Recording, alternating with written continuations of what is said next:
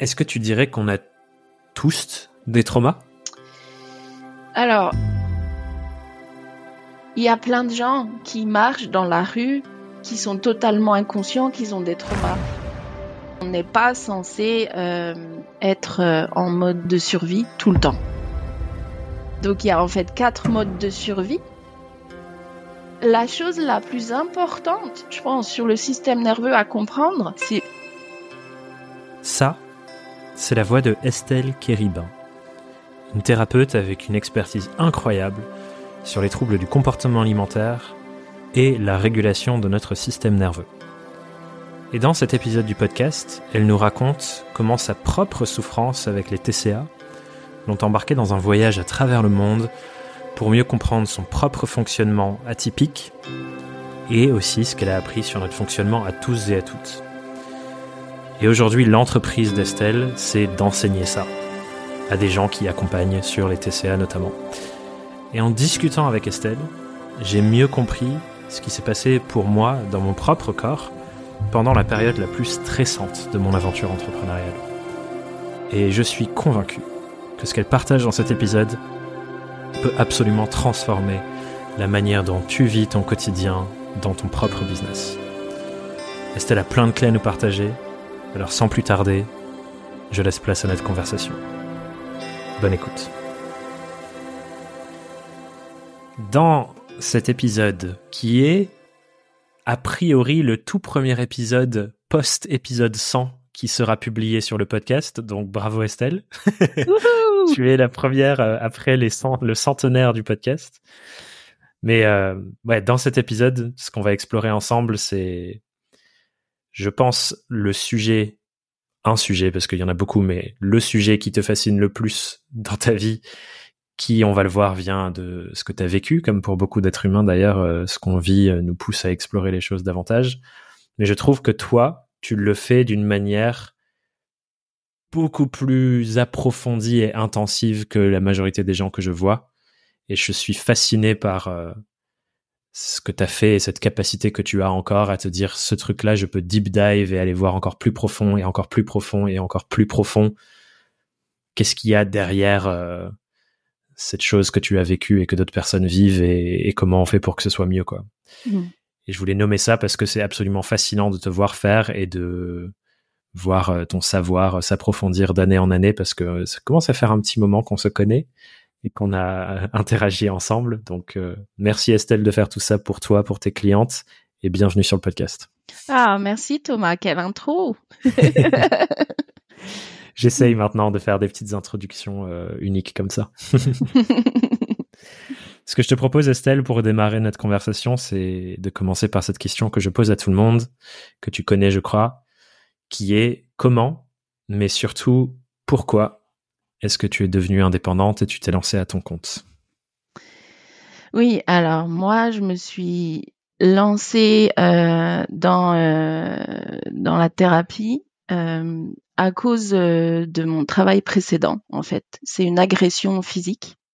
Hmm. Quand j'étais enseignante au lycée, donc en Angleterre, euh, par des élèves euh, qui a fait que j'ai commencé à réfléchir sur la sécurité au travail hmm. et quels étaient les standards de sécurité, quelles étaient les valeurs que je voulais défendre dans mon travail. Donc suite à l'agression, en fait, euh, j'ai développé ce qu'on appelle du stress post-traumatique. Hmm. Et euh, c'est pas tant euh, euh, la réaction des élèves euh, qui, qui m'a embêté, c'était plus euh, le manque de réaction et de soutien de la hiérarchie hmm. qui m'a fait me sentir pas en sécurité au travail du tout.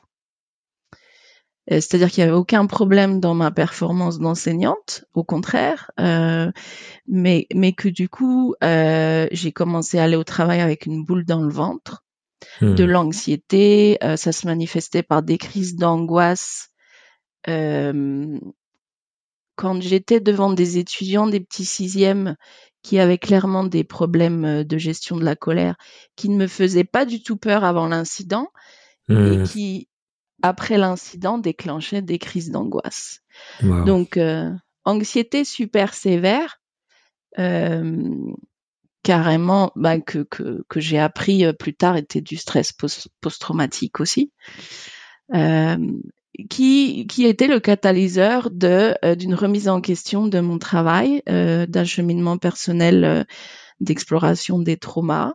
J'avais déjà un terrain anxieux avant, clairement, mmh. puisque j'avais remarqué que je souffrais de troubles du comportement alimentaire et que clairement, quand on souffre de TCA, eh ben, c'est une manifestation euh, d'un système nerveux dérégulé.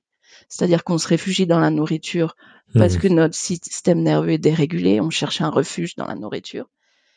Ça a été quelque part, voilà, cet événement de violence euh, qui est en fait un sujet super actuel dans le contexte euh, de notre monde, que ce soit en France, dans l'enseignement ou euh, eh ben ce qui se passe euh, dans la bande de Gaza, Palestine, Israël et tout ça.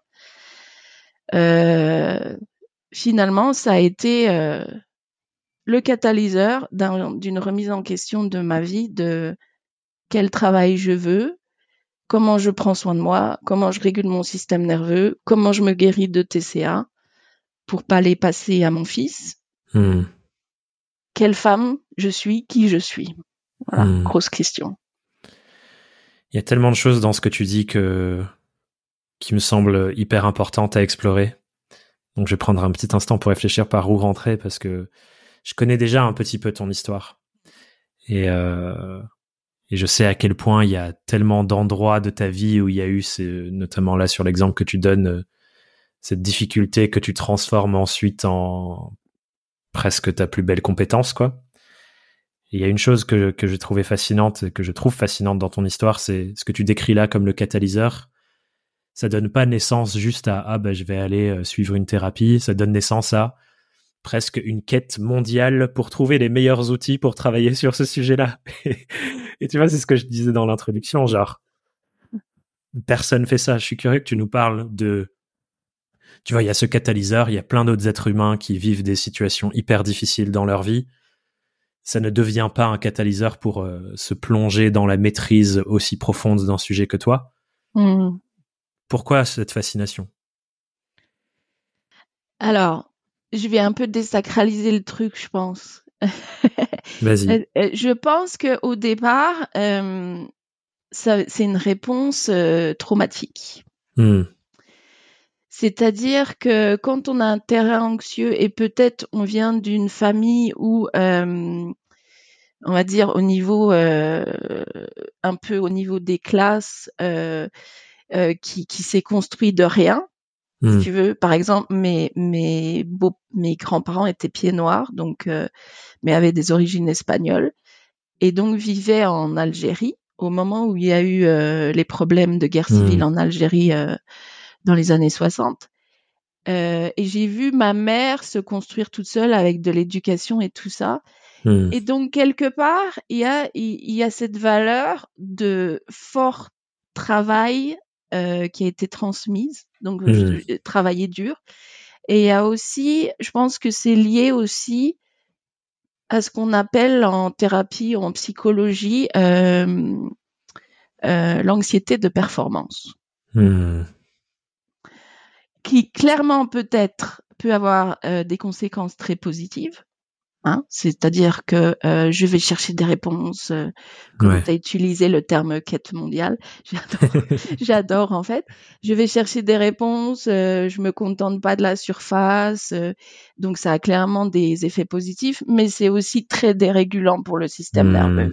si on si on ne sait pas se réguler. Ouais.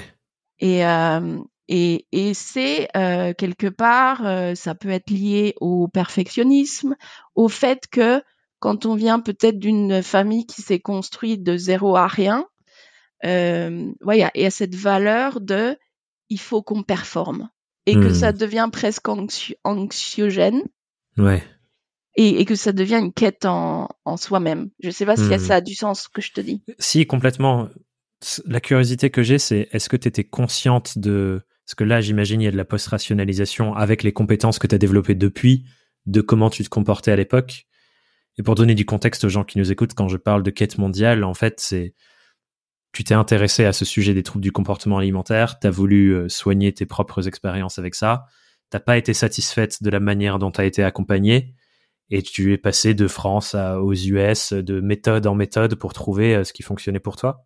Donc je suis curieux, est-ce que pendant cette euh, cette quête du coup là, de passer de méthode en méthode pour trouver ce qui fonctionne ou ce qui te semblait plus pertinent comme accompagnement pour toi, t'étais consciente à cet endroit-là qu'il y avait peut-être ce truc de recherche de performance et ce, rapport-là? Non, ouais. Absolument pas. Hmm. C'est parce que euh, ben c'est maintenant que je le dis, a posteriori, tu l'as bien dit. C'est maintenant que je le vois.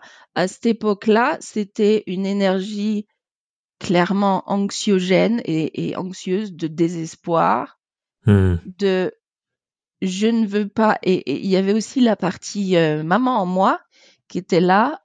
Euh, je ne veux pas transmettre les TCA à mon fils. Hmm. Clairement, ce milieu professionnel dans lequel j'ai évolué ne me convient pas. C'est juste pas possible au niveau euh, violence. Euh, c'est juste pas possible qu'on me dise des choses comme, tu sais, Estelle, gérer, tu sais, la violence dans le travail.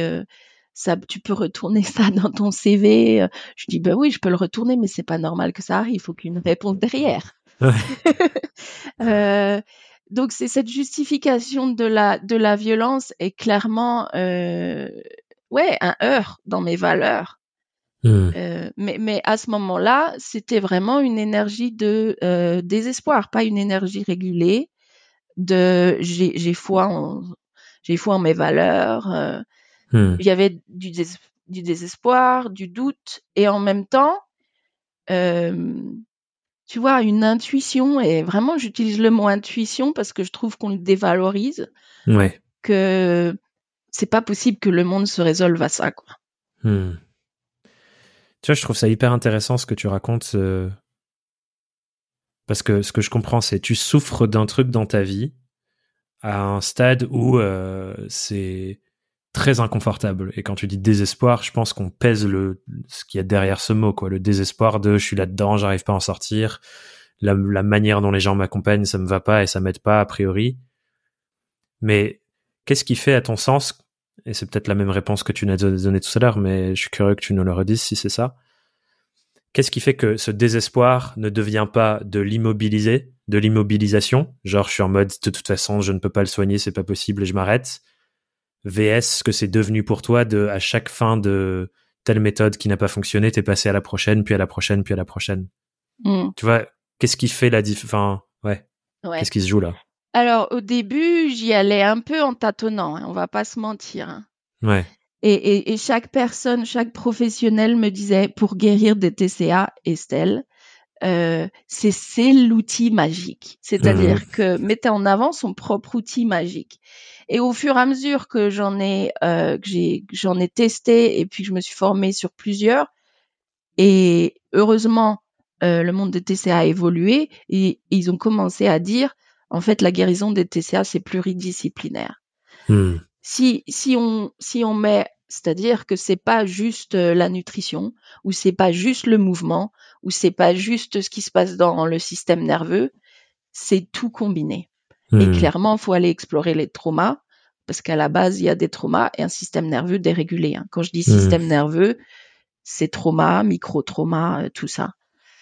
Euh, et, euh, et, et, voilà, donc au début j'ai tâtonné, puis après je me suis rendu compte que, euh, eh ben clairement, c'est, on est des êtres humains complexes euh, et que euh, étant atypique, même si j'aime pas les cases comme la plupart des gens, je pense que se classer dans certaines cases permet euh, finalement de, comprendre après, on peut utiliser cette case pour dire ah ben si vous êtes par exemple hypersensible, c'est peut-être utile de faire ci, ci, ci, ci. Et tu vas tester et tu vois si ça marche sur toi. Et je pense que les professionnels qui m'ont accompagné, même si certains étaient très bienveillants euh, et qui est très très formés, euh, il n'y avait pas il n'y avait pas cette ouverture d'esprit de Hmm. Ça va marcher avec toi ou peut-être pas et c'est ok. Hmm. Donc je repartais avec de la honte, de la culpabilité que ça marche, ça marche, ça marchait pas sur moi et avec un système nerveux encore plus dérégulé, ce qui est au hmm. départ euh, ce que je viens réguler quoi. Donc, si tu veux, c'est ce que je veux dire. Il y a du tâtonnement. Après, j'ai pris conscience que finalement, le fil conducteur, c'est vraiment comprendre comment mon système nerveux il marche, mon système nerveux d'atypique. Euh, et je vais utiliser aussi, pardon, also, tu vois, il y a l'anglais qui est venu. Euh, je vais utiliser aussi le terme de neurodivergent parce qu'on le dit pas assez. Hmm. Euh, quand on est un peu atypique, et par ça je veux dire hypersensible, multipotentiel, au potentiel intellectuel, TDAH, trouble déficit de l'attention, avec ou sans hyperactivité, notre cerveau, il marche pas exactement pareil que les autres. Hmm. Et évidemment, le cerveau, il a un impact sur le nerf vague qui est dans tout le corps. Donc, ça sert à rien. Et même, je vais dire ça à tous les êtres humains, même ceux qui sont pas atypiques, quoi.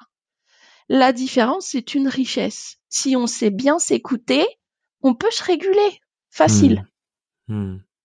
J'ai trop hâte. Euh, il y a un moment dans cette conversation où je vais plonger avec toi dans explique-nous système nerveux, nerf vague, enfin voilà tous les tous les mots clés que t'as dit. J'essaie de me retenir pour donner un maximum de contexte aux gens sur ton histoire avant qu'on rentre là-dedans. Mais c'est promis, on va y arriver. Régule-toi, régule-toi. Il y, a une question qui me vient juste avant, c'est tu vois, dans cet enchaînement de toutes les méthodes que tu as explorées avec euh, la pertinence ou non pertinence euh, pour toi personnellement à chaque moment, ou en tout cas cet apprentissage qu'il y a besoin d'un peu de tout et c'est pas une méthode miracle qui va changer les choses. Il y a des ponts hyper intéressants avec l'entrepreneuriat d'ailleurs qu'on peut faire là-dessus, mais. Tout à fait. C'est à quel moment tu penses que tu as eu la prise de conscience de OK, j'ai fait tout ça pour moi, mais maintenant je vais utiliser tout ça pour les autres? Parce qu'au début, c'est un cheminement de soins personnels dans lequel tu t'es engagé, c'était pas un cheminement de formation professionnelle pour l'enseigner. Hmm c'est assez tôt finalement. Et, je pense que c'est lié à ce que j'ai dit plus tôt, la, euh, par rapport à ma performance. Hmm.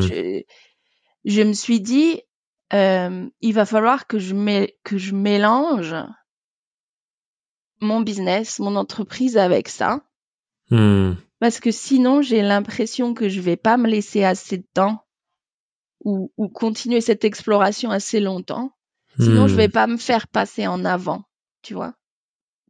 C'est presque, c'était presque un acte euh, désespéré de j'en fais mon business parce que je suis sûre que je me fais passer en priorité si je choisis des, tous les outils d'exploration du système nerveux.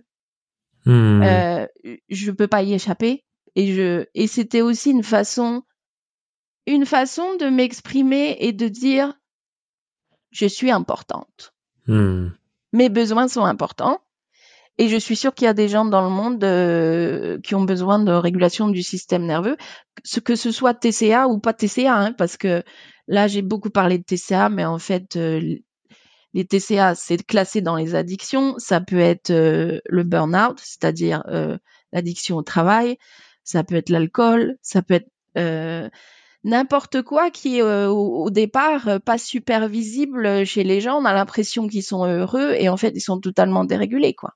Ouais, oui, il y a plein de manifestations qui viennent de euh, une source entre guillemets similaire de il y a une dérégulation quelque part et ça se manifeste par TCA, par autre chose, etc. Quoi, c'est ça que je mmh. comprends. Mmh. Mmh. C'est exactement ça.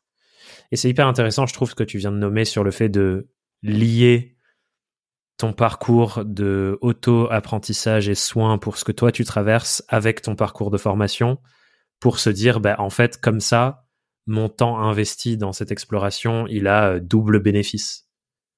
Et je trouve ça vachement intéressant parce que je vis un peu la même chose, moi, en faisant de l'accompagnement, de la formation, en créant des événements, des expériences pédagogiques. Je vois qu'il y a une partie de moi qui est doublement récompensée quand je vais assister à un événement de développement personnel ou que je pars faire une retraite de méditation, un truc comme ça, parce que je suis en train de vivre l'expérience de l'intérieur pour moi et en même temps en train d'analyser la structure de comment c'est pensé pour euh, voir ce que je pioche pour refaire vivre ces expériences-là aux gens. Et je vois que effectivement, ça me facilite le fait de m'autoriser à aller faire ce genre de choses parce que je j'arrive à le relier à plusieurs dimensions de ma vie, quoi. En tout cas, c'est ça que j'ai cru comprendre dans ce que tu me disais. Tout à fait, c'est ça. Et euh, et il y a aussi de, de parce parce que on le fait pour nous personnellement et pour les autres, je pense qu'on est meilleur du coup quand on le fait pour Hmm. les autres parce qu'on est passé par là soi-même. Tu vois? Hmm. Moi, c'est à partir du moment où je me suis fait accompagner par des professionnels euh, bien formés aussi, mais qui étaient passés par de la boulimie, que ça, je sais pas, ça a débloqué un truc en moi. Ces Hmm. personnes, voilà, elles, elles- elles parlaient de l'expérience euh, vraiment réelle de la boulimie. C'était pas que clinique, tu vois, il y avait ce côté plus humain Hmm. euh, qui, qui m'a aidé à me remettre. Et donc, je pense Hmm. qu'on devient meilleur quand on travaille sur ces deux niveaux, tu vois. Trop intéressant. Et effectivement, c'est quelque chose qui, en tout cas, dans lequel moi je crois beaucoup, parce que on est plus engagé quand on fait des choses pas que pour soi, mais pour les autres aussi, parce que ça appelle à ce truc fondamentalement humain, pareil que je crois exister pour tous les êtres humains, qui est euh, ce besoin de contribution, qui se débloque quand on est en sécurité davantage, mais, euh, mais je pense qu'on l'a tous et tout au fond de nous, quoi. Clairement, Hmm. clairement. Ce, ce truc d'interdépendance. Exactement. On peut pas survivre seul et on peut pas faire les choses juste pour soi, quoi. Et j'entends que c'est aussi un driver euh, qui a été très fort pour toi par rapport à ton fils. Je vais faire toutes ces choses et je ne vais pas arrêter jusqu'à ce que ce soit terminé, que je me sente mieux avec ça parce que mon enfant. Oui, parce que exactement ça. C'est, c'est, euh, je pense qu'il y a une énergie quand on est maman ou parent. euh, je veux dire papa aussi, hein, il y a- clairement. Il y a une histoire. Je disais euh, à une collègue, euh, je crois que le meilleur euh, développement personnel, la meilleure formation de développement personnel que j'ai eue, c'est d'être maman. Euh, parce que il y, a des choses qu'on fait pas ça, qu'on fait pas pour nous, parce qu'on se dit, euh, enfin, des fois en tant que femme, ouais, euh, on se dit oh c'est bon, j'ai le temps, mais euh, mais pour ses enfants, quand il y a de la souffrance, on voudrait bien l'éviter à ses enfants. Ouais. Et ça motive à fond. Ouais, ça, me- ça me fait penser, je pense que, je sais pas si on l'a beaucoup nommé dans les 100 et quelques épisodes du podcast, du coup, euh, maintenant que celui-ci euh, est sorti. Mais euh, tu vois, ça, c'est un truc sur lequel euh, je réfléchis et j'invite souvent les gens euh, dans nos différents événements, comme tu le sais bien, à réfléchir. C'est comment je relie ce genre de driver psychologique très fort de je fais ça pour mes enfants, j'ai envie de contribuer à leur bien-être, leur éviter de la souffrance, avec le développement de nos projets entrepreneuriaux, le fait de communiquer sur soi quand c'est dur. Tu vois, je trouve que si on arrive à relier les choses ensemble et de dire, en fait, il y a une partie de tout ce que je fais dans mon projet et ma boîte, notamment les choses difficiles que je peux procrastiner, si je les relie à je les fais pas que pour moi, je les fais pour mes proches, mes enfants, d'autres personnes et ainsi de suite, ça nous donne plus de ressources. Et je, ben voilà, je trouve ça, ça illustre bien ce que tu viens de dire, ce point qu'on peut aussi outiller pour nos entreprises. Hmm, je suis tout à fait d'accord. Ouais. C'est pour Hmm. ça que je fais partie de ta communauté. Oui, je pense que ça te parle. je te propose qu'on plonge maintenant, Estelle. Allez, Est-ce que tu peux nous expliquer? Donc, tu as fait toutes ces aventures-là, tu as travaillé avec plein de thérapeutes, plein d'accompagnantes différents sur ce sujet TCA, puis de manière étendue, euh, système nerveux et sa compréhension. Tu dirais que c'est quoi les trucs les plus importants que tu as appris sur l'être humain et son fonctionnement dans toutes ces aventures? Hmm. Hmm. Alors, euh, un des trucs les plus importants, c'est qu'on n'est pas censé euh, être euh, en mode de survie pour notre système nerveux tout le temps. Ok. On, est. Alors, je, je vais un peu expliquer ce que c'est mode de survie, même si je pense que tu vas me demander, même si tu sais à mon avis. Euh, donc, il y a en fait quatre modes de survie. Il y a le mode combat, donc c'est ce qui nous permet de passer à l'action. Au niveau euh, théorie polyvagale, c'est ce qu'on appelle euh, la branche du nerf vague, ce qu'on appelle sympathique. Ok. Donc ça, c'est branche réponse de survie de combat. Il y a réponse de survie de fuite, euh, qui, euh, euh, pareil, on utilise de l'énergie, mais pour fuir, euh, toujours euh, sympathique. Et puis, il y a deux autres euh, qui sont des réponses de survie. Euh, il y a ce qu'on appelle le figement, en anglais freeze. Euh, c'est Mhm. un mélange du sympathique et du parasympathique. Et euh, visuellement, quand j'en parle dans les formations que je fais avec les psychologues ou les diététiciens ou tout ça, ou quand avec les entrepreneurs pour réguler leur système nerveux, c'est euh, t'imagines un peu une souris qui est coincée dans un glaçon. Ok. Donc la souris, elle est, elle est, elle, elle, si tu veux, elle est, euh, elle est en train de faire un pas. Elle a un pied levé, elle a de l'énergie en, en elle et en fait, elle est coincée dans un glaçon. Elle est figée. Hmm. Donc il y a un mélange d'énergie d'action et de figement, tu vois. Hmm. Hmm. Donc ça, c'est la troisième. Et puis, il y a une quatrième euh, qu'on appelle le phoning. Euh, en anglais, ça se traduit par fan. Euh, c'est le besoin de plaire. Ça vient, euh, Hmm. ça vient. Il y a un mélange entre le parasympathique et le sympathique. Parasympathique, c'est, j'ai pas expliqué, mais c'est réponse de relaxation où je me sens en sécurité. C'est pas une réponse de survie, c'est une réponse de régénération. Ouais. Et donc, pour revenir euh, à euh, quand on fait un peu le fan, donc c'est euh, c'est le fan un peu vulnérable qui est en mode un peu soumission. je fais ce que tu as besoin que je fasse et je m'abandonne Hmm. dans, dans le process, quoi. C'est-à-dire je je réponds plus à mes besoins, je fais ce que toi tu as besoin. Hmm. Donc euh, ça, c'est quatre réponses de survie. Euh, c'est ce qui fait que quand on est euh, quand on est dérégulé, on reste constamment coincé dans ces quatre réponses de Hmm. survie, au lieu d'osciller entre réponse de survie, c'est ok, hein, de temps en temps, c'est une réponse de protection, hein, Ouais.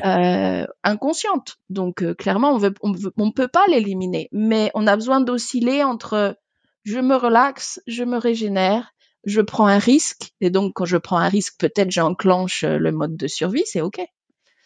Mais derrière, je me régénère.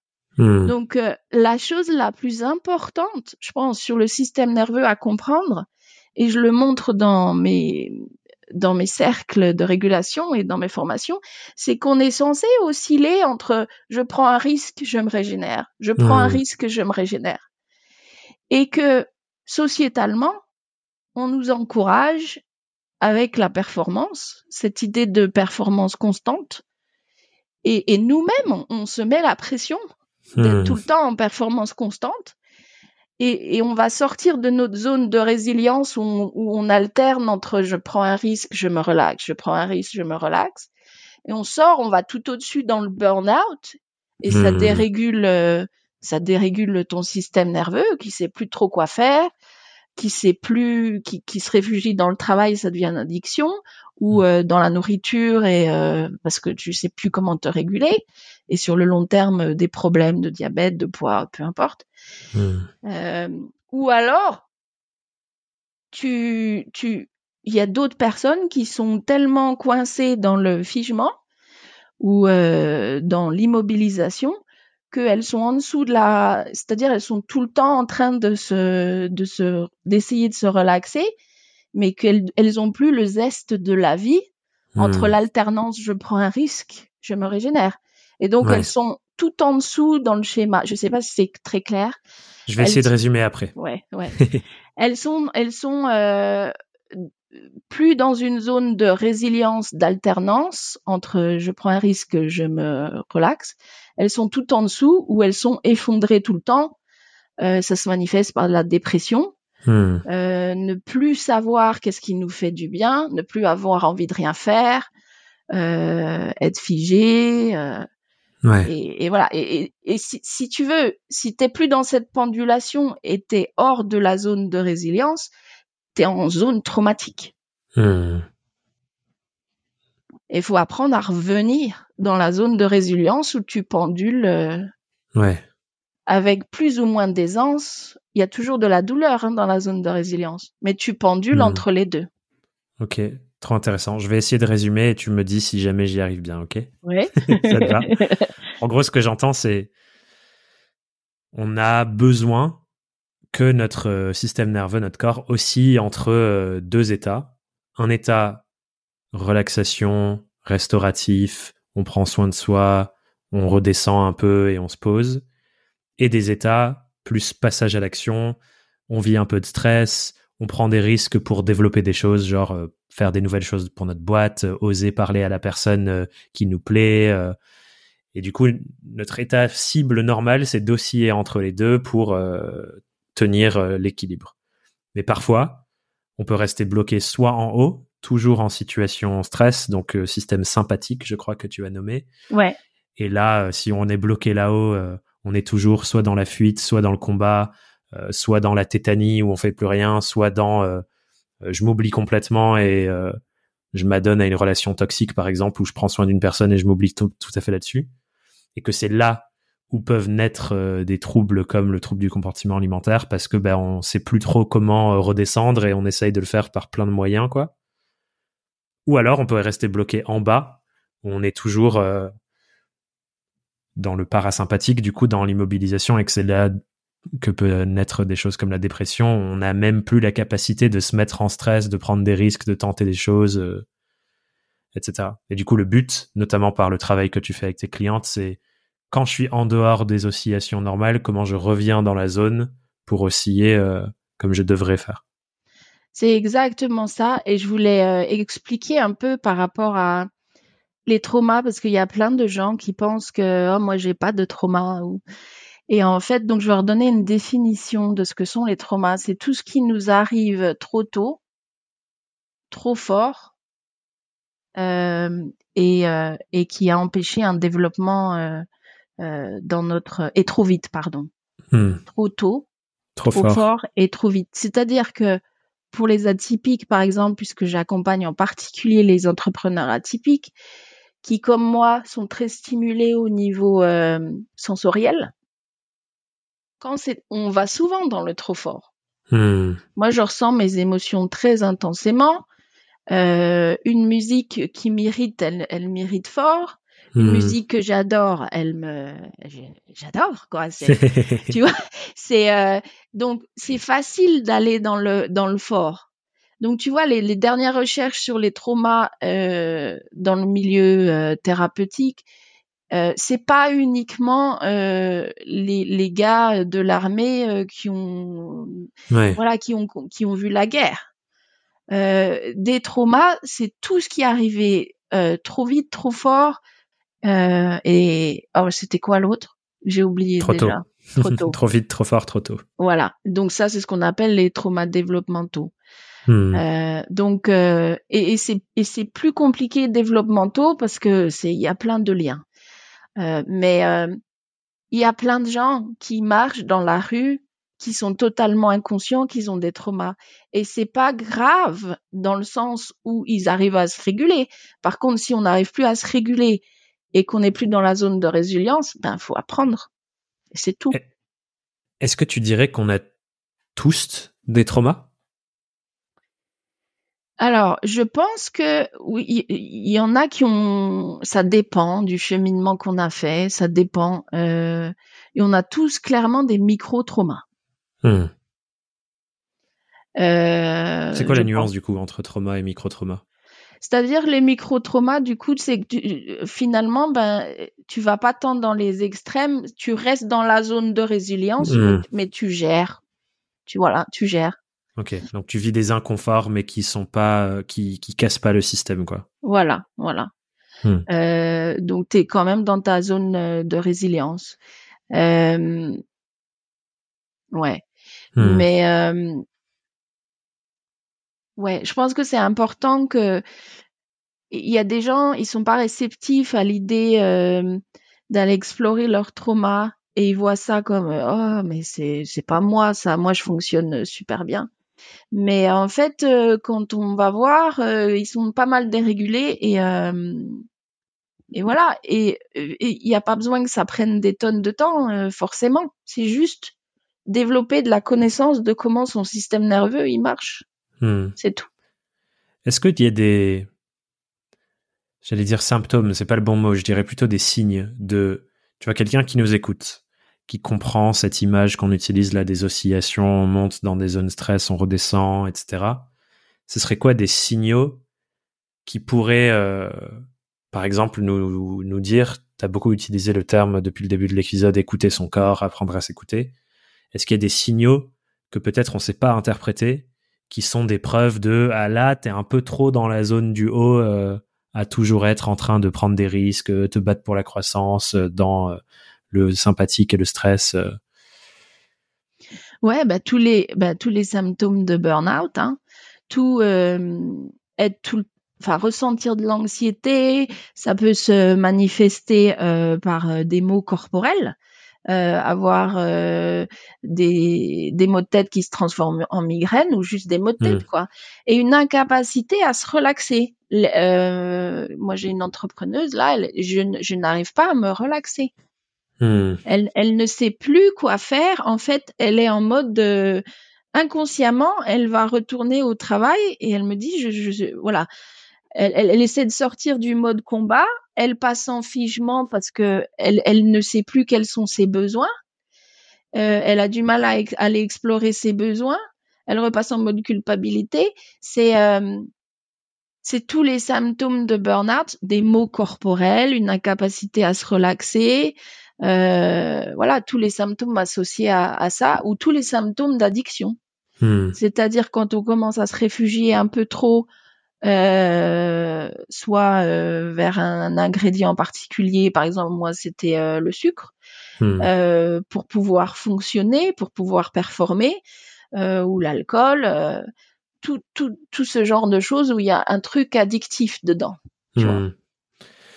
Mais tu, tu, me diras ce que tu en penses, mais je pense que nous, en tant qu'entrepreneurs, indépendantes, freelance, où le travail prend une grande place dans nos vies et ça peut rester dans notre espace mental euh, toute la journée, toute la nuit, tout le week-end. Enfin, tu vois, c'est dur de créer des espaces de, de, de repos et de sortir complètement de ça.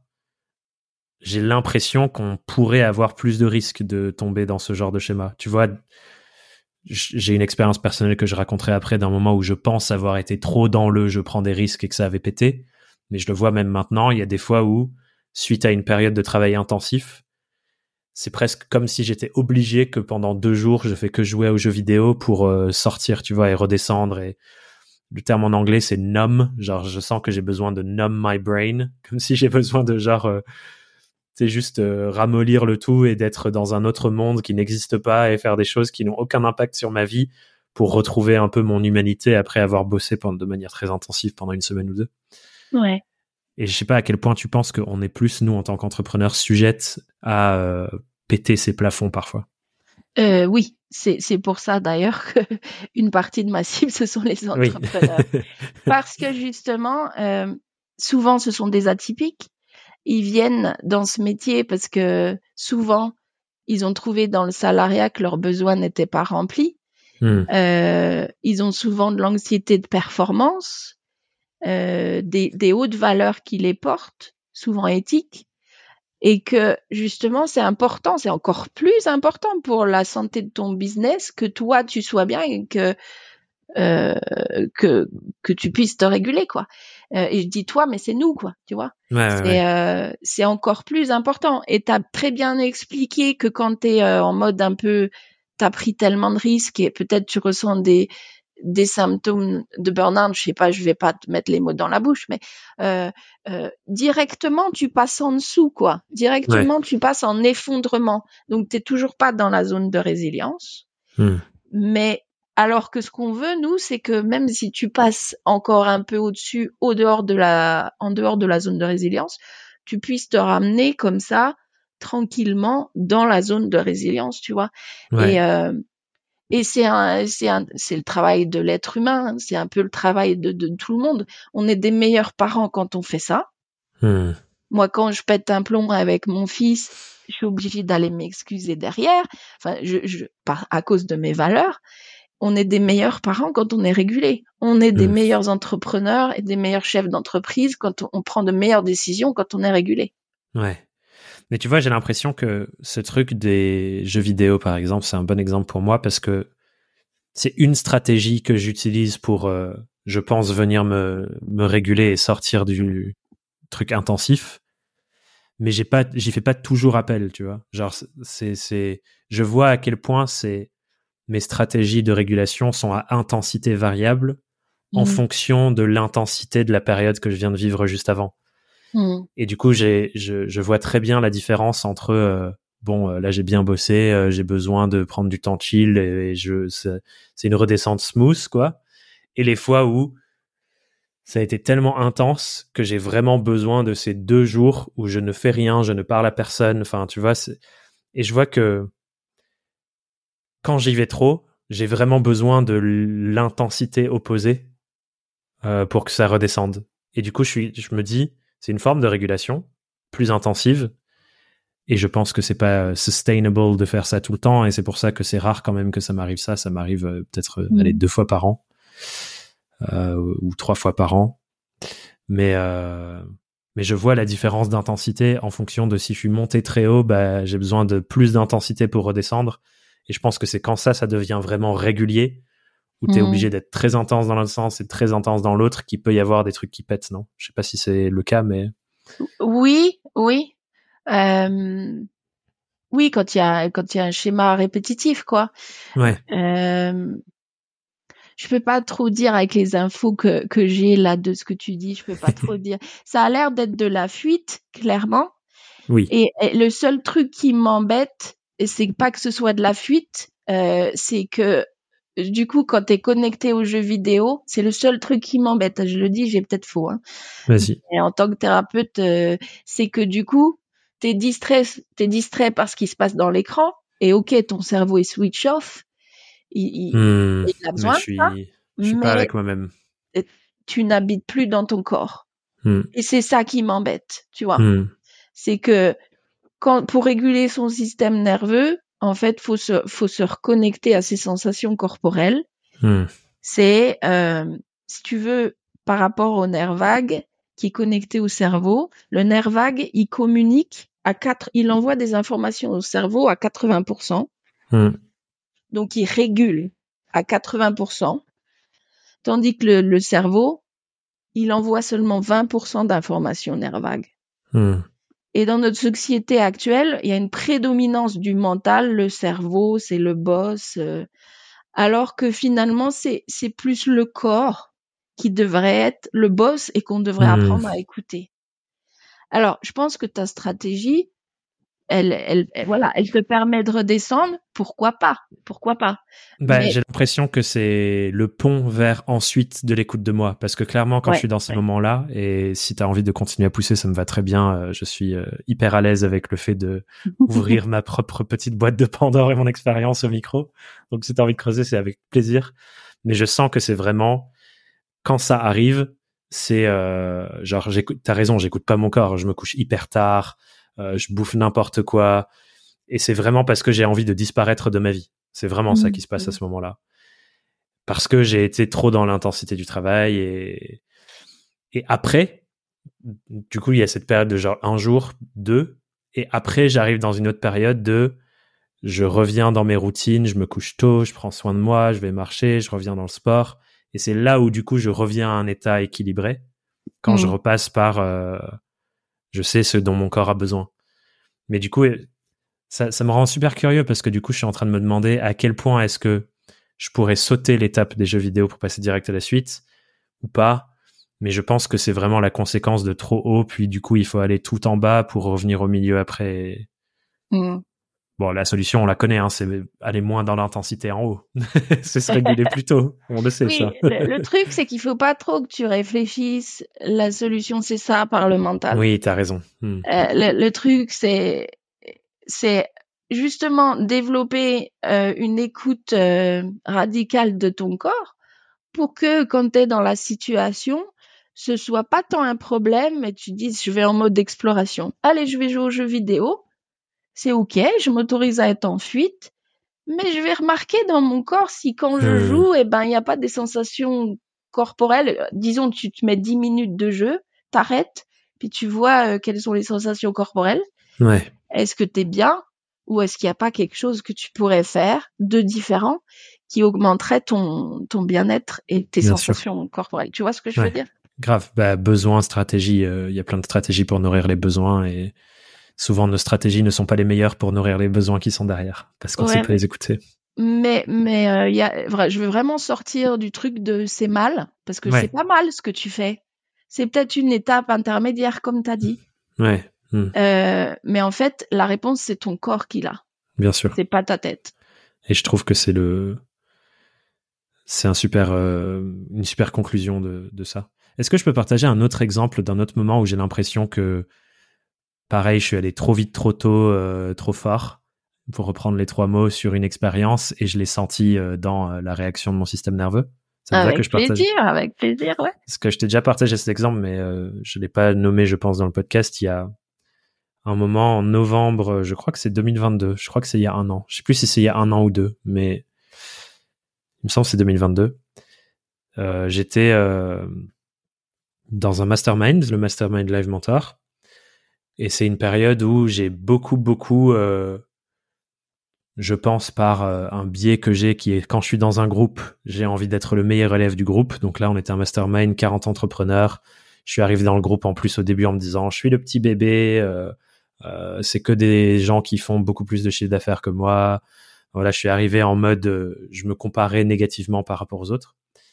Et je pense que ça a activé plein de choses de performance, de j'ai envie d'être le meilleur élève, d'incarner le mieux ce qu'on apprend dans les trucs du mastermind, euh, de montrer que je me donne à fond, nanana, nanana. Et du coup, je suis entré dans une période de mon entreprise où j'ai énormément investi sur beaucoup de choses. Euh, l'équipe autour de nous est montée à 10 personnes, 11 personnes même à un moment. Euh, c'est la période où, pour la première fois de ma vie, on a dépensé des sommes genre 15 000, 17 000, 18 000 par mois en termes de dépenses de l'entreprise, de charges, ce que j'avais jamais fait auparavant. Et je pense que c'était trop vite, trop tôt, trop fort. Mm. J'ai appris énormément de choses là-dedans, c'était génial, mais il y a un moment hyper marquant dont je me souviens que je t'avais partagé parce que c'est ma réaction, c'était comme tu disais de l'hyperphagie, où euh, j'étais dans un bus, on allait au séminaire euh, du, du mastermind, et j'avais mangé il y a pas longtemps, mais dès qu'on passait devant genre un, un truc où il y avait écrit boulangerie ou un truc comme ça, je sentais que j'avais faim, enfin la sensation d'avoir envie de manger en tout cas, et en post-rationalisant, je vois à quel point c'était juste, j'étais trop pas bien, j'étais stressé de ouf, euh, j'avais peur que euh, dans un mois, euh, l'entreprise s'effondre parce que j'ai décidé de trop investir. Enfin, je dépensais presque un SMIC annuel en un mois avec la boîte. Enfin, j'étais dans des états où je me, me questionnais sur je fais n'importe quoi, je suis vraiment mauvais, c'est n'importe ce que je fais, t'as pété un câble. Et du coup, je cachais tout ça dans le fait de manger trop, quoi. Ouais. Et ce qui m'a fait trop du bien, c'est justement le séminaire du mastermind où l'invitation, c'était éteignez vos téléphones pendant 48 heures. On était dans la nature. On a fait que des exercices de reconnexion à soi, etc. Et c'était le meilleur moment pour que je vive ça parce que euh, je pense j'étais vraiment au pic de mon stress avec cette expérience-là. Et donc ça, je pense, c'est mon système nerveux, il a pété un câble parce que j'étais pas prêt à sauter de euh, moins de 10 000 euros de dépenses par mois trois personnes dans l'équipe à 9, 10, euh, plein de dépenses, plein d'investissements dans tous les sens. Euh, c'était trop vite, trop tôt, trop fort. De, de, ce que tu me dis clairement. C'est et c'est l'anxiété de la haute performance. Tu as, parlé du syndrome du bon élève. Il y, a, y, a, de ça dedans. Et, et, clairement, ouais, ton système nerveux, il t'a rappelé à l'ordre. Et, et, souvent, voilà, on prend ça comme ah c'est terrible je perds le contrôle. Mais en fait, par la nourriture ou par d'autres choses, un, schéma répété, ton corps, il te parle. Ouais. Ton corps, il te dit, wow, vas-y mollo, mon gars. Bah ouais. Et tu vois, ma conclusion de cette expérience, et je suis curieux de ton avis là-dessus, c'est que, en fait, on, les êtres humains comme nous, on n'est pas construits pour euh, l'hypercroissance qu'on nous vend comme étant la cible, quoi. Tu vois, si on traîne sur LinkedIn, il y a tellement de gens qui sont en mode, euh, euh, faire un million dans les six prochains mois, euh, qui parlent de rythme de croissance et de développement d'entreprise qui sont délirants. Et moi, depuis que j'ai vécu ça, je me dis, mais en fait, on n'est pas construit pour ça, quoi. Genre, ça ne fonctionne pas un être humain qui va trop vite. Ouais, je suis tout à fait d'accord avec toi. Euh, et souvent, quand on est atypique, alors tu vas me dire si toi peut-être tu te classes dans atypique ou pas, je sais pas, hein, euh, mais on a tellement des, des valeurs, euh, on a on a des grandes capacités de penser en profondeur, en, en arborescence et tout ça, et donc du coup, ben clairement, euh, c'est important aussi qu'on prenne du recul et qu'on se régule et qu'on pendule de l'autre côté et que le but de la vie, euh, j'ai lu une étude là avec une collègue euh, thérapeute psychocorporelle où elle me disait qu'il y avait des euh, des personnes qui allaient mourir, on leur demandait leurs regrets, donc c'était une étude clinique et la plupart des personnes, elles ont elles ont dit je regrette d'avoir trop travaillé, hmm. je regrette de pas avoir dépassé de temps avec les personnes que j'aime. Donc clairement, il y a aucune qui disait euh, euh, j'aurais dû travailler. tu vois ce que je veux dire? Donc euh, il y, a, y, a, en tant qu'être humain, on est on est câblé pour euh, euh, on est câblé pour se penduler. Hmm. Et, et, et, je pense que se donner le temps, hein, c'est-à-dire pacifier son rapport au temps, ça a hmm. été une de mes grandes leçons aussi, notamment dans ma vie entrepreneuriale, euh, de me donner le temps dont j'ai besoin pour avancer à mon rythme. Clairement, ça, ça permet de poser des bases solides, d'attirer des, euh, des clients qui sont alignés avec toi, euh, et de remarquer quand euh, ben voilà ce, ce client là mon mon corps il me parle tu vois et je fais le lien avec l'intuition parce que c'est ton corps qui te dit ah ce client là il y a un truc dans le ventre là ça hmm. passe moyen. Tu vois? Hmm. et, euh, et je pense que c'est important euh, d'apprendre euh, à se réguler. Déjà développer sa connaissance du système nerveux et après de voir en quoi ton système nerveux à toi il est peut-être un peu différent des autres de se donner la permission de creuser d'être différent de hmm et de vraiment répondre à ses besoins. Si tu écoutes ce podcast depuis un long moment, tu sais certainement que c'est un des tout premiers podcasts à voir le jour en France sur le sujet du freelancing. Aujourd'hui, l'écosystème est radicalement différent et donc, pour émerger, on se replonge de nouveau dans des grands questionnements sur comment faire la différence avec ce podcast et apporter un maximum au mouvement freelance en France. Et quelque chose que je trouve fascinant quand on regarde toutes les statistiques qu'on a sur le podcast, c'est à quel point les gens qui écoutent régulièrement sont incroyablement satisfaites et reviennent. On a des personnes qui reviennent toutes les semaines réécouter les épisodes plusieurs fois et plusieurs fois et plusieurs fois, mais qu'on peine à toucher des nouvelles personnes qui découvrent le podcast pour la première fois. Donc si tu kiffes ce podcast, que tu adores ce qu'on apporte et que pour toi il fait partie des meilleures écoutes pour les freelances, la chose qui ferait le plus de bien pour nous soutenir, c'est que là tout de suite tu mettes une note de 5 étoiles sur Apple Podcast ou sur Spotify et que tu appuies sur le bouton suivre, abonner si jamais c'était pas encore le cas. Clairement, c'est la seule chose que je te demanderai pour ce podcast et ça nous permet nous en coulisses de faire du meilleur travail pour vous apporter les meilleures conversations possibles pour vous aider à vous développer. Donc si tu l'as pas encore fait, ce serait formidable et on reprend l'épisode. Merci. S'il y a des gens qui nous écoutent là et qui se reconnaissent dans peut-être les expériences que moi j'ai partagées ou dans ce que tu dis, dans cette tendance qu'on a en tant qu'entrepreneur à faire trop et aller trop haut et à pas réussir à réguler et penduler comme ça, comme tu disais, dans ton expérience, c'est quoi les meilleures pratiques qu'on puisse faire pour nous aider à redescendre? Euh, ben, un exercice tout simple qui s'appelle euh, l'ABC. Euh, L'ABC, donc c'est une pratique euh, psychocorporelle. Euh, là, ça veut dire euh, donc attunement. En français, on pourrait dire, enfin, connecte-toi à ce que, à quel est ton état émotionnel. Ok. Ok, donc quel état météo émotionnel. B, c'est body based par rapport à l'état émotionnel dans lequel tu es, euh, quelles sont les sensations corporelles que tu ressens dans une partie de ton corps. Je te donnerai un exemple après si tu veux. Et c'est euh, c'est euh, coopération. C'est-à-dire hmm. que qu'est-ce que ton corps il a intuitivement besoin de faire là maintenant? Hmm. Donc, euh, par exemple, moi, quand je suis anxieuse, tu le sais, euh, au lieu de me de mettre mon masque et de faire semblant que tout va bien, quand je suis anxieuse parce qu'on parle d'un sujet qui m'active et que je suis avec quelqu'un euh, avec qui je me sens en sécurité aussi, c'est ça le truc. Hein. Bah oui. Je vais, euh, je sens que je vais commencer à bouger mes mains, je vais bouger mes hanches, je me lève euh, toutes ces choses qu'on s'autorise pas forcément à faire quand on est peut-être salarié. Maintenant, Hmm.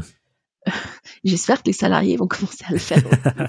Mais euh, de vraiment écouter son corps pour Hmm. se réguler là maintenant, tu vois. Donc par exemple, euh, je, bah, je t'ai donné un exemple pour finir. Je me sens anxieuse. En fait, euh, ça c'est mon état émotionnel, peut-être. J'ai mal à la tête, je me sens anxieuse, j'ai de l'énergie dans les doigts, qui, enfin comme ça, ça vibre dans mes doigts.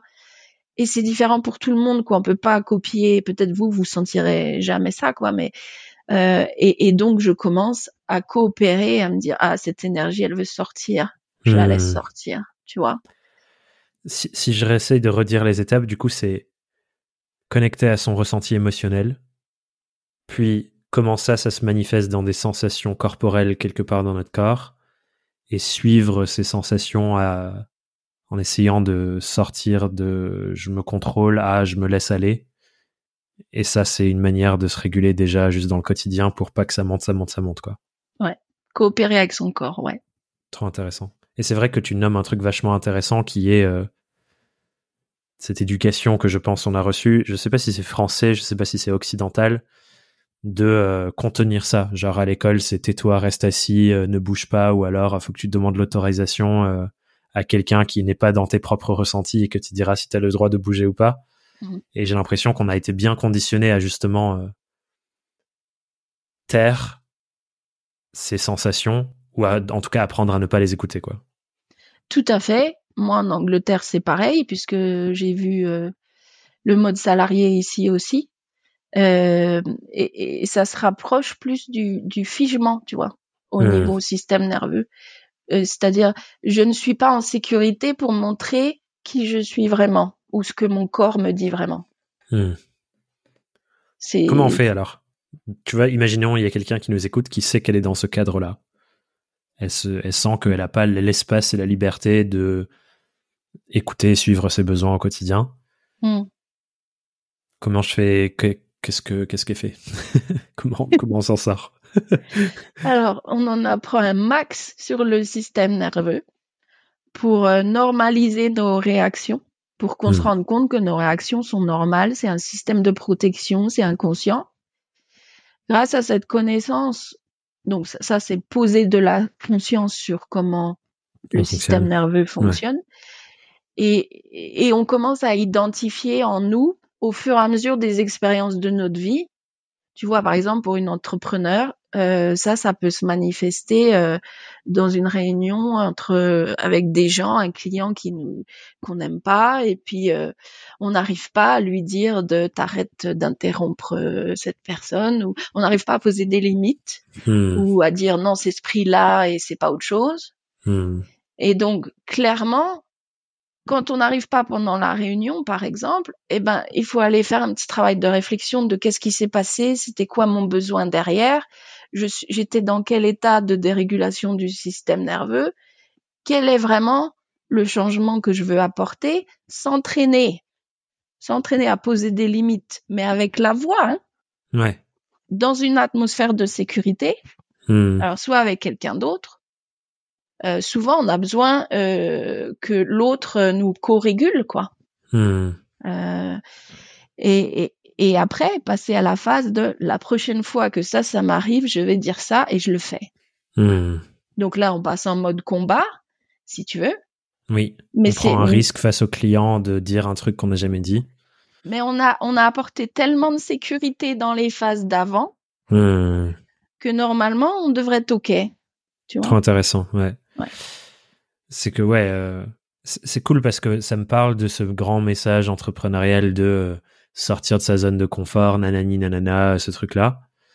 Et que, effectivement, on a besoin de créer un espace de sécurité avant pour le faire. Et il y avait un épisode qu'on a fait il y a très longtemps sur ce podcast euh, où quelqu'un, la personne interviewée qui s'appelle Marion Servarin avait utilisé une métaphore que j'ai adorée qui est de dire il faut pas aller euh, cra- se cramer hors de sa zone de confort, faut explorer les franges du tapis. Et c'est petit à petit comme ça le tapis il grandit et les franges elles vont de plus en plus loin. Et c'est juste la zone où on prend un petit risque, mais on peut revenir sur la sécurité du tapis après. Et on n'est pas en train d'aller se brûler tout de suite trop dans les flammes euh, de du trop risqué quoi. Et je trouve ça parle un peu de ce que tu dis là aussi de je crée la sécurité qui est ma base et ensuite j'utilise cette base de sécurité pour aller faire ce truc que j'ai pas l'habitude de faire qui va vers du mieux-être.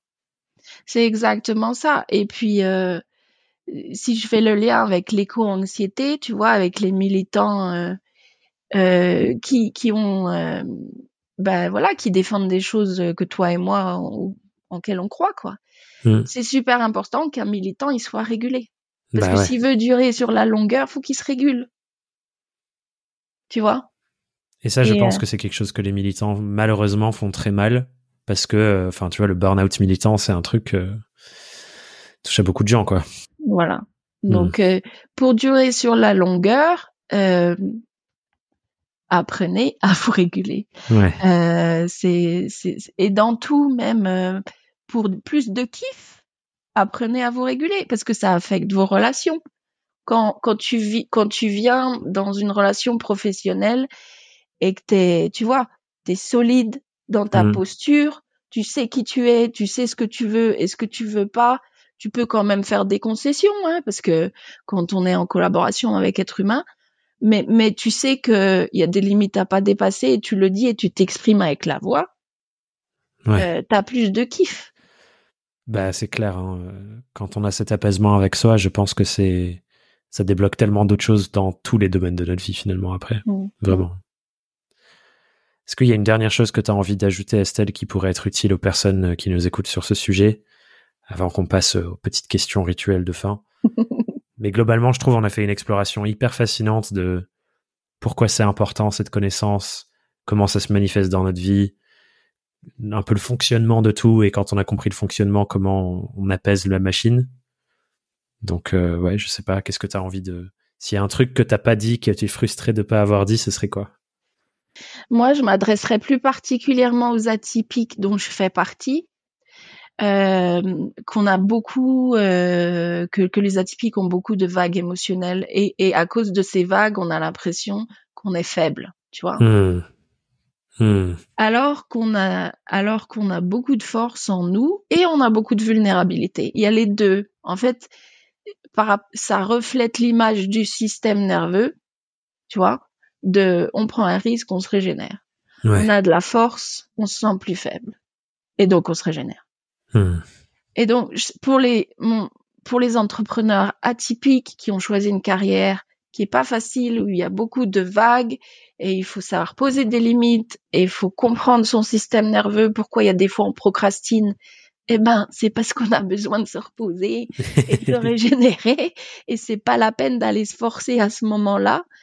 Euh, c'est tout ça, c'est important qu'on comprenne que la pendulation, c'est je me sens forte, je suis vulnérable et je me régénère. Mmh. Je me sens forte, tu vois? Ouais. C'est vraiment c'est vraiment ce message, j'espère, d'inspiration que je veux apporter aux atypiques de apprenez à connaître votre système nerveux avec une personne qui a la vibe euh, que vous aimez, tu vois, hmm. où on sent parce que c'est ça qui favorise la sécurité. Bien sûr. Euh, à chaque fois, moi, quand je fais des exercices, même s'il y a un but euh, éducatif derrière, je suis toujours en train de me poser la question quel exercice, quel format d'exercice favoriserait la sécurité? C'est comme ça qu'on apprend le mieux. Ouais. clairement. Et donc euh, voilà, c'est ce. J'espère que ça inspirera les atypiques à aller euh, chercher des infos sur le système nerveux, à me contacter s'ils veulent, à contacter quelqu'un d'autre, peu importe, mais que mais qu'ils apprennent à prendre soin de soin de leur système nerveux. Ouais. Et je pense que c'est d'autant plus important quand on baigne dans un univers euh, médiatique où on voit sur Insta, sur LinkedIn, sur toutes ces plateformes, globalement ce message de euh, le développement personnel, devenir un super humain, être fort tout le temps, etc. Et ce que tu dis me parle beaucoup sur ça de, en fait, c'est pas possible, c'est pas réaliste. On a besoin d'osciller entre les deux. Sinon, on se bloque dans des modes de fonctionnement qui sont pas nourrissants pour nous, quoi. C'est ça. On hmm. est des êtres humains. Je te propose qu'on arrive sur les petites questions rituelles de fin d'épisode, Estelle. Ok. Et la première, c'est une question où tu te tournes vers toi-même, en tout cas où tu te tournes vers ton toi du passé. Et donc la question, c'est si tu pouvais communiquer avec Estelle qui commence son cheminement entrepreneurial, c'est quoi la chose que tu lui dirais? Exactement ce que j'ai dit. Euh, je lui dirais euh, euh, éduque-toi sur le système nerveux. exactement ce que j'ai dit avant. Hmm. Éduque-toi sur le système nerveux, euh, accorde-toi la permission euh, de ressentir les, choses, les choses différemment des autres et de vraiment comprendre ton système nerveux à toi, hmm. sans veto, sans censure. Et euh, t'as une valeur de ouf. Hmm. Tu penses que t'as beaucoup essayé de te conformer avec d'autres personnes plutôt que d'accepter ta différence? Oui, un de mes problèmes, ça a été les diplômes. Hmm. Euh, ça a été, euh, et par ça, je veux dire euh, d'accorder trop de confiance et de penser qu'il y a beaucoup de compétences derrière les diplômes, notamment des personnes qui m'ont accompagné dans les TCA. Hmm. Et de me rendre compte que ce n'est pas tout. C'est c'est une partie, mais ça fait pas ça fait pas à mon sens, c'est mon opinion et seulement la mienne, euh, une, un professionnel bien formé, ce n'est pas tout. Il faut qu'il soit bien formé, mais il faut aussi qu'il ait d'autres euh, caractéristiques. Euh, euh, un côté humain, l'expérience d'être passé par là. vraiment prendre l'être humain et le professionnel dans sa totalité. Hmm. Tu vois? Et donc, hmm. ouais, un problème de, de je me conforme, euh, j'accorde beaucoup de valeur à des personnes, enfin, j'accorde beaucoup de valeur à des personnes qui, avec le recul, finalement, euh, n'avaient pas autant de valeur que ça. Hmm. Merci. Hmm. Merci. tu dirais que c'est quoi, Estelle, la, plus grosse difficulté que tu as eu à affronter depuis que tu es entrepreneuse? Et comment tu as fait pour la dépasser?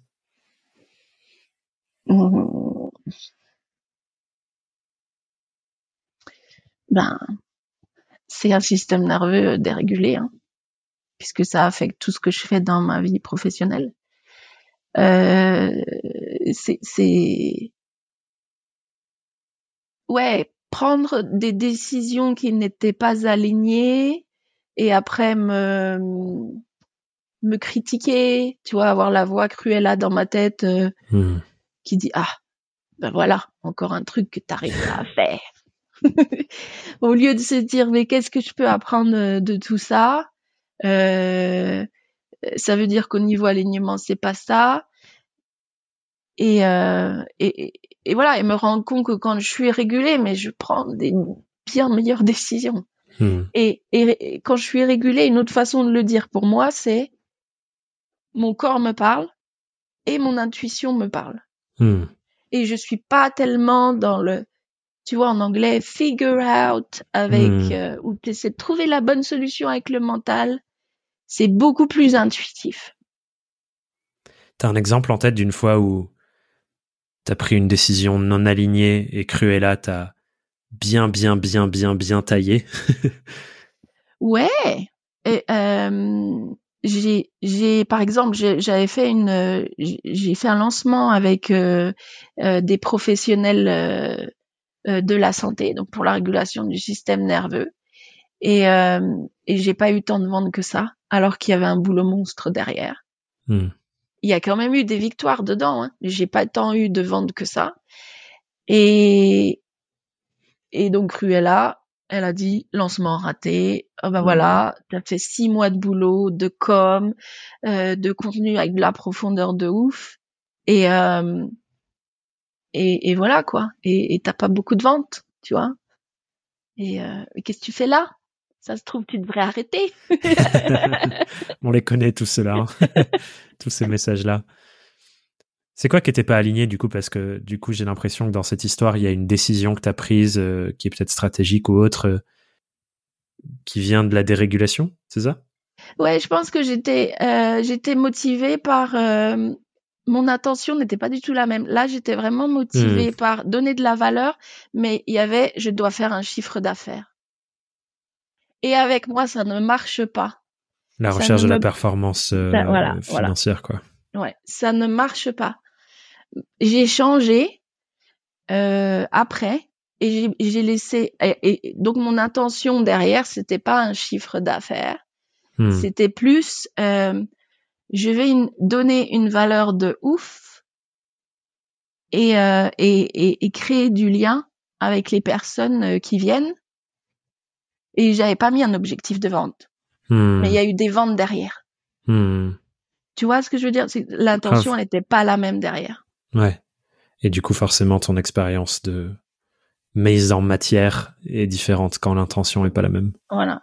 Donc euh, c'est ça que je dis que ton système nerveux quand tu enfin quand c'est le mental qui décide d'un truc que tu as trouvé euh, avec un business coach par rapport à mon Hmm. objectif, c'est ça? Hmm. C'est pas pareil que quand toi tu l'adaptes et tu le choisis avec quelque, so- quelque chose qui résonne avec ton corps.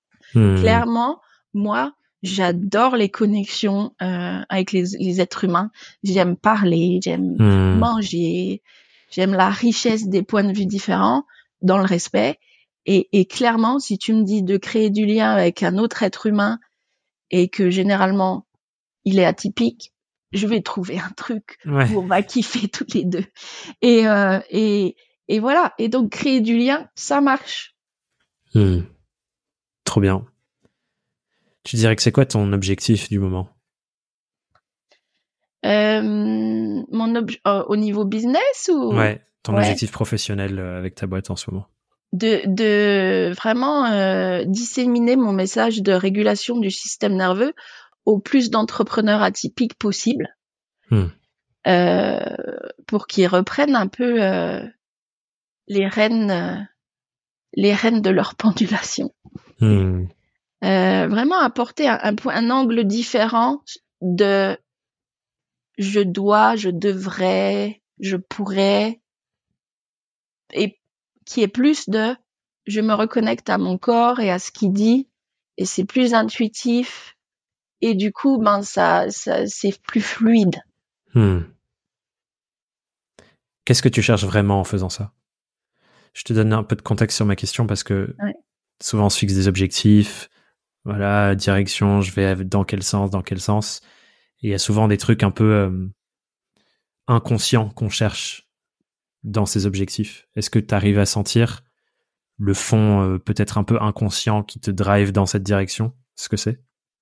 Ouais, ben c'est la fluidité pour moi dans ma vie aussi. Hein. C'est, on revient, on, on- on finit la boucle. Hein. C'est, euh, euh, je teste toujours euh, sur moi ce que je propose aux autres. Je, je suis en train de tester ça et déjà je me dis mais c'est fou, il faut que tout le monde le sache. Hmm. Tu vois? Donc c'est c'est c'est un impact de fluidité. C'est Hmm. ça qui pour moi, pour les autres. Et, euh, et c'est aussi contrecarrer euh, les vagues de violence, parce que si t'es plus régulé, j'espère que dans le monde il y aura moins de violence, que les personnes vont prendre des décisions plus alignées. Euh, c'est un peu, oui, c'est un peu un objectif idéaliste, mais en même temps, à ma petite échelle, si je peux contribuer à ça, tu vois, euh, si euh, ma cliente va va euh, va être beaucoup plus régulée et, et avoir un impact sur ses enfants, sur Hmm. tous les collaborateurs, et ben ça se répand. Hein. On sème des petites graines et puis puis voilà quoi. Hmm. Trop bien, merci pour cette réponse. Avec plaisir. On arrive à la dernière petite question rituelle, qui est justement une invitation au questionnement. Imaginons qu'on a euh, ici à nous écouter toutes les personnes qui se sont en train d'entreprendre en France, en francophonie. euh, voilà, on a un énorme, euh, un énorme canal de communication avec toutes les freelances, toutes les indépendantes, toutes les entrepreneuses et entrepreneurs. C'est quoi la question que tu voudrais poser à toutes ces personnes? T'as le droit de leur poser une question. Tout le monde t'écoute, Estelle. Hmm. La question que je pourrais poser à tous les entrepreneurs francophones.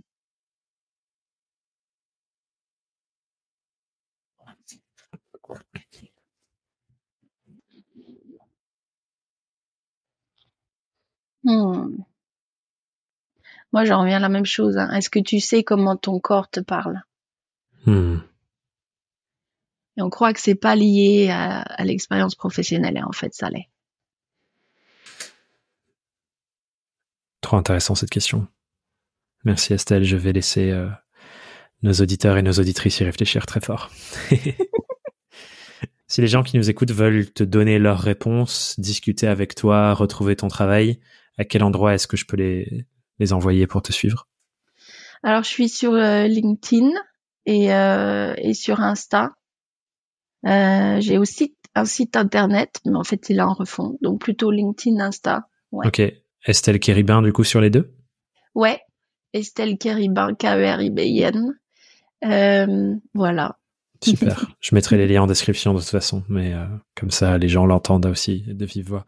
Un grand merci Estelle pour tout ce que tu as partagé dans cet épisode. C'était euh, fascinant de t'écouter et très doux aussi. J'ai passé un super moment. oh, bah la même chose Thomas, la même chose. Merci, merci. de la, merci d'un podcast. Je pense qu'il apporte beaucoup de sécurité à ceux qui l'écoutent hmm. et, euh, et de l'ouverture d'esprit euh, euh, que en fait que tous les thèmes que tous les thèmes que tu abordes font, font preuve d'une ouverture d'esprit qui a qui est nécessaire dans ce dans l'entrepreneuriat. Trop bien. Merci Estelle. J'espère que ça leur apporte ça. à bientôt, prends soin de toi. Toi aussi. Bye. Tu l'as certainement entendu, dans cet épisode, on a essayé de faire les choses un peu différemment que ce dont tu as certainement l'habitude sur ce podcast. C'est parce qu'on prépare la suite. On a fait 100 interviews. Celle-là était la 101e, mais c'est un épisode un peu bonus hors série. La suite du podcast va être encore plus grande que tout ce qu'on a fait pour l'instant. Donc cet épisode est une sorte de micro-aperçu de ce à quoi tu peux t'attendre dans le futur, à partir de 2024 et pour la suite, toutes les nouvelles aventures pour les 100 prochains épisodes de Young, Wild and Freelance. Donc j'espère que ça t'a plu, et si tu penses que le savoir d'Estelle pourrait être utile pour quelqu'un autour de toi, eh bien partage-lui cet épisode. Je crois sincèrement que les choses que Estelle nous ont partagées ici sont indispensables pour tous les êtres humains. Donc fais tourner ça, ça va aider les gens. Merci d'avance, et on se dit à tout bientôt pour un nouvel épisode de Young, Wild and Freelance. Bye bye.